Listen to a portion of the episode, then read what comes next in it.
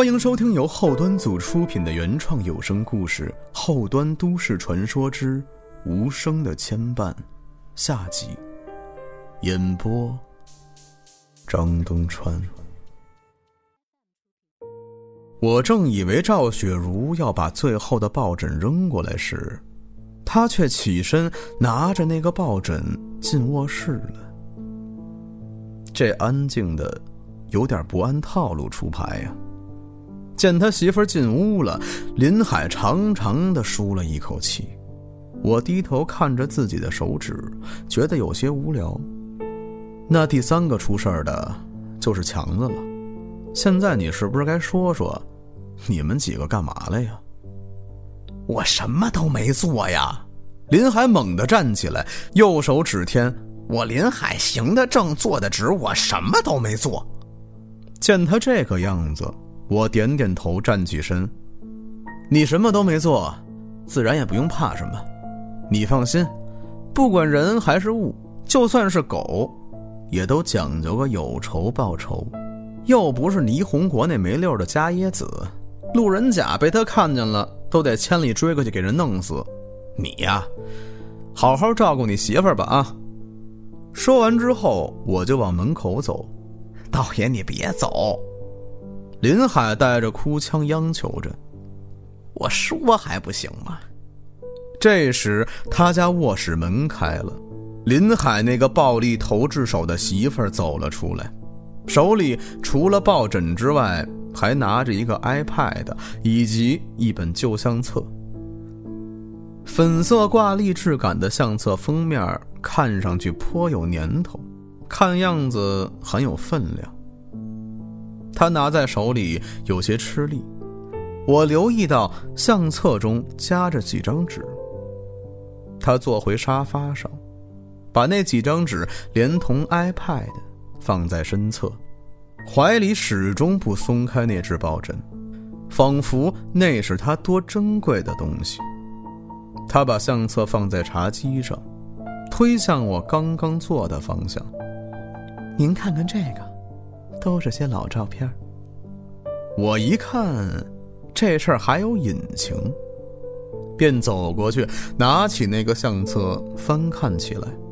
基本都是赵雪茹小时候的照片，除了她的单人照以外，基本都是和另一个小女孩的合照。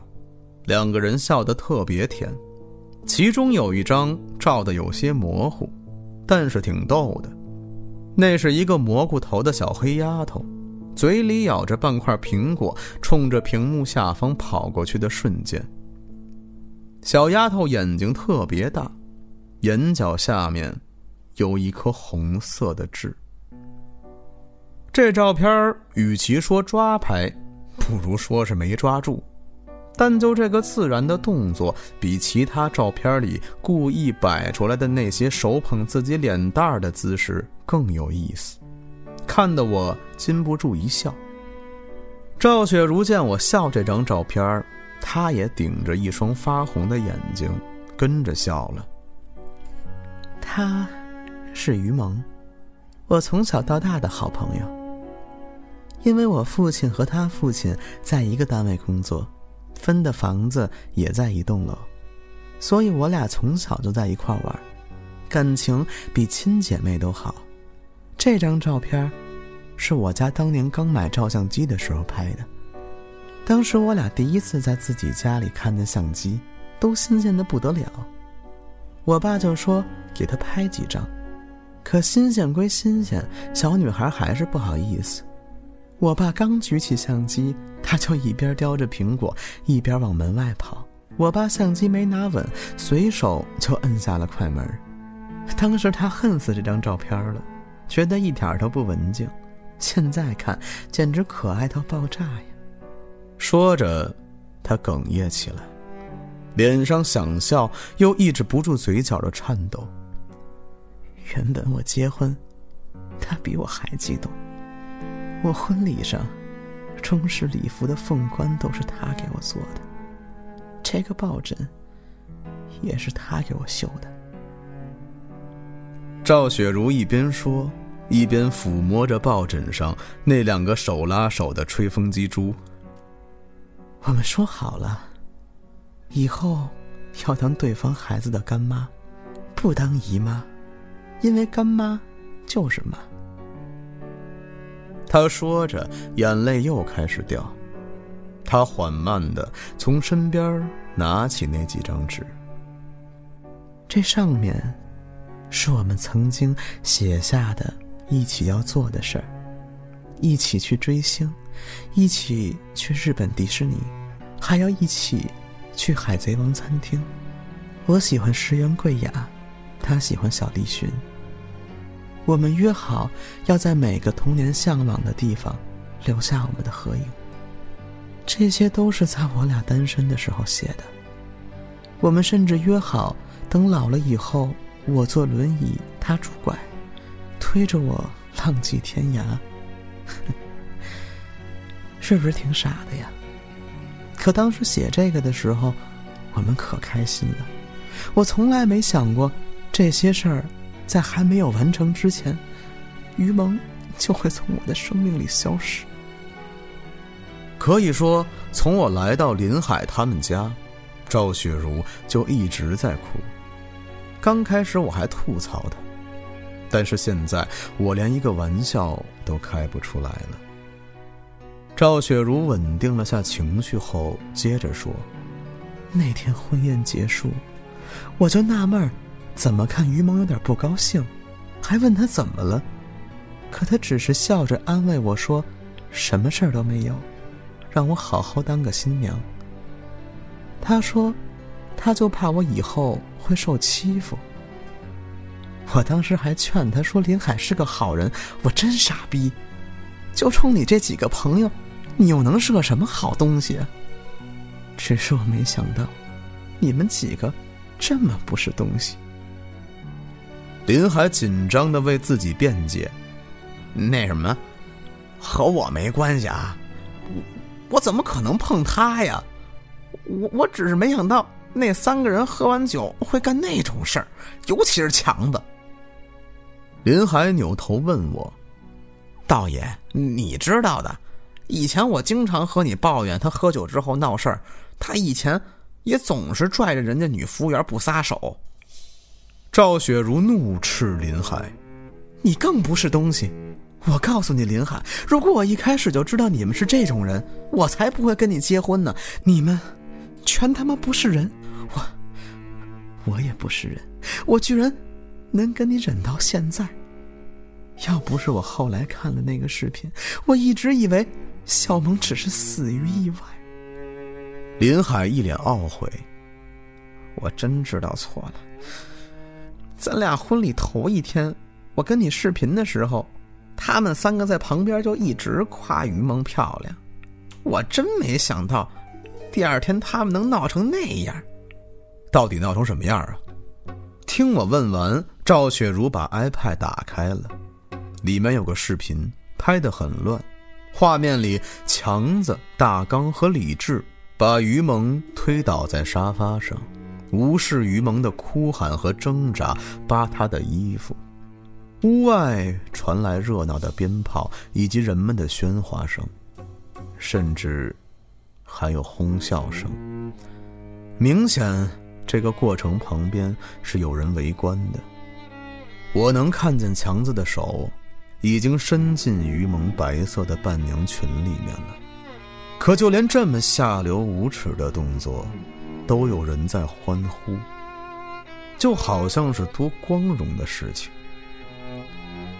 而其他两个人，李智和大刚也没闲着，各自在于萌的身上做出一些相当不堪的动作。赵雪茹把视频关了，抽泣着说：“婚礼那天事情多，人也多，太混乱。”我在新娘化妆间里面，还以为于萌一直跟其他的伴娘在一起。如果我知道发生了这种事儿，我一定会终止婚礼，那样也不会有后面的事情发生了。后面还有，我心想这尺度已经够可以了。林海尴尬的说：“其实，这就是个风俗，以前。”也不这样，不知道怎么这几年愈演愈烈了，谁家结婚都是新娘或者伴娘倒霉。要是有人阻拦，还会被人说玩不起之类的各种难听话。我当时爱面子，也没好意思阻拦。我也不想让人家觉得好像玩不起似的。随后他又小声的加了一句：“你那时候也已经怀孕了，我总不能让他们闹你吧？那你他妈拿自己玩啊！”拿你新婚妻子和你妻子的闺蜜找面子，我愤怒的吼道。林海忙不迭的解释：“我要是知道后面的事情，绝对会提前找人送于萌走的呀。可是结婚那天人太多了，乱哄哄的，我被灌得迷迷瞪瞪的，真的不知道那三个人把于萌灌多了之后带走了。”赵雪茹哭得更惨了。本来于萌说她不舒服，想提前走的，是我非得留她，是我跟她说，好歹看完我典礼，吃完饭再走，不然的话，他就没事儿了。我看着赵雪茹身后的影子，那里一直站着一个女孩。此刻，她也已经泪流满面，她低着头。一直盯着赵雪茹，眼里都是不舍和担忧，从始至终都是。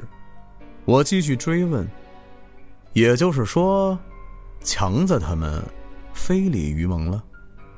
赵雪茹咬着牙说：“不仅是这样，这帮人渣还拍了视频，一开始是要要挟于蒙继续和他们保持关系，于蒙拒绝。”说要报警之后，强子居然直接把视频发到了网上，而你，林海，你居然不去制止他们。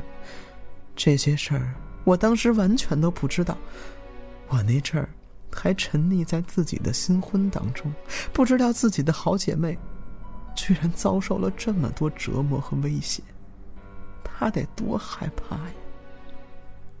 林海也蹭蹭眼角，我拦了，我真的拦了，可没人听我的呀。于萌是被车撞死的，我看着那个女孩的样子问道。他知道自己被那帮畜生侮辱的视频在网上疯传之后，就上了高速路。赵雪茹已经哭得泣不成声了，嘴里还在念叨着。他才二十六岁呀，他才二十六岁呀。其实赵雪茹还说了很多于萌受欺负的细节，可我不想在这里说太多，那是对一个女孩的不尊重。我只能说，那三个人死有余辜，死不足惜。他家的窗户是关着的，而这时屋子里起了一阵风。把他家柜子上很多摆件都吹到了地上。赵雪茹惊喜又无助的往虚空处寻找着，小萌，小萌吗？林海却吓得不轻，身体已经抖得快站不住了。他无措的望着我：“你赶紧想想办法，你不是道士吗？”林海见我什么行动都没有，大失所望的质问我：“可我还有事情需要问清楚。我问你，你一直说他们三个人，那你做了什么？”我，林海面色一怔，故作镇定的说：“我我真的什么都没做。道爷，你你不画个符吗？你你没有桃木剑什么的吗？”那个视频你早就看过了，但你没制止他们发到网上。你在那之后还继续和他们往来，你这和做了有什么区别？赵雪茹打破了自己丈夫的谎言。就算我带了些东西，又为什么要用啊？我反问林海：“为什么要用？你不就是做这个的吗？怎么能不带自己家伙事儿呢？”我一个字一个字的告诉林海。福祸无门，为人自招。人自己做的孽，自己得受着。林海绝望了，大声问我：“你不能这样啊！你是不是要钱？我有啊，要多少才能赶走他？你直说。”我都已经忘了自己被人这么质问多少次了。这人呢，做事情的时候不会想太多，等因果找上门来的时候，又想借着钱财去平息怨怒。照你这说法，我要是厨子，是不是得挨家挨户给人做饭去啊？林海被我怼得无话可说。这时，传来了赵雪茹一边哭一边嘀咕的声音：“小萌，你别生气了，要不我去陪你好不好？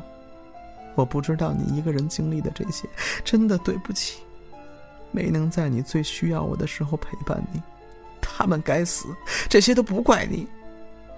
如果你还生气的话，就让我去陪你好吗？这样你就不寂寞了。我忍不住也说了一句：“你放心吧，他会照顾好自己。”还有这块料。我指了指林海，他也不会再作妖了。赵雪茹说完之后，屋里的风渐渐消失了。我能看到那个女孩非常不舍的流着泪，对赵雪茹摇了摇头，慢慢的消失了。可就在她快要消失的刹那，我看见他的目光死死的盯在赵雪茹的肚子上。但是林海两口子看不见这些。其实一开始我就知道林海不会有危险，因为一个要加害别人的存在，是不会只在某人家里呆愣的站着，还陪着女主人一起哭一起笑的。后来他们两个人并没有离婚，我并不意外。每个人都有自己的选择，在最初知道真相时都能忍受。那么后续想来也不会太难。回京后一个多月，我在朋友圈里看到林海发了一张照片，晒的是刚出生的小宝宝，文字之间也尽是开心。经过一晚上的折磨，终于见到女儿了，这孩子真可爱，一直都不哭，真是乖巧又漂亮。那孩子确实很漂亮。看那小脸蛋儿和头骨的形状，确实是还没有满月的小宝宝，可他的眼睛却清冷的盯着镜头，眼角下隐约能看到一颗红色的泪痣。我不知道林海是否看得出来，或者说介意吗？只希望他能好好对待这个孩子。为自己赎罪。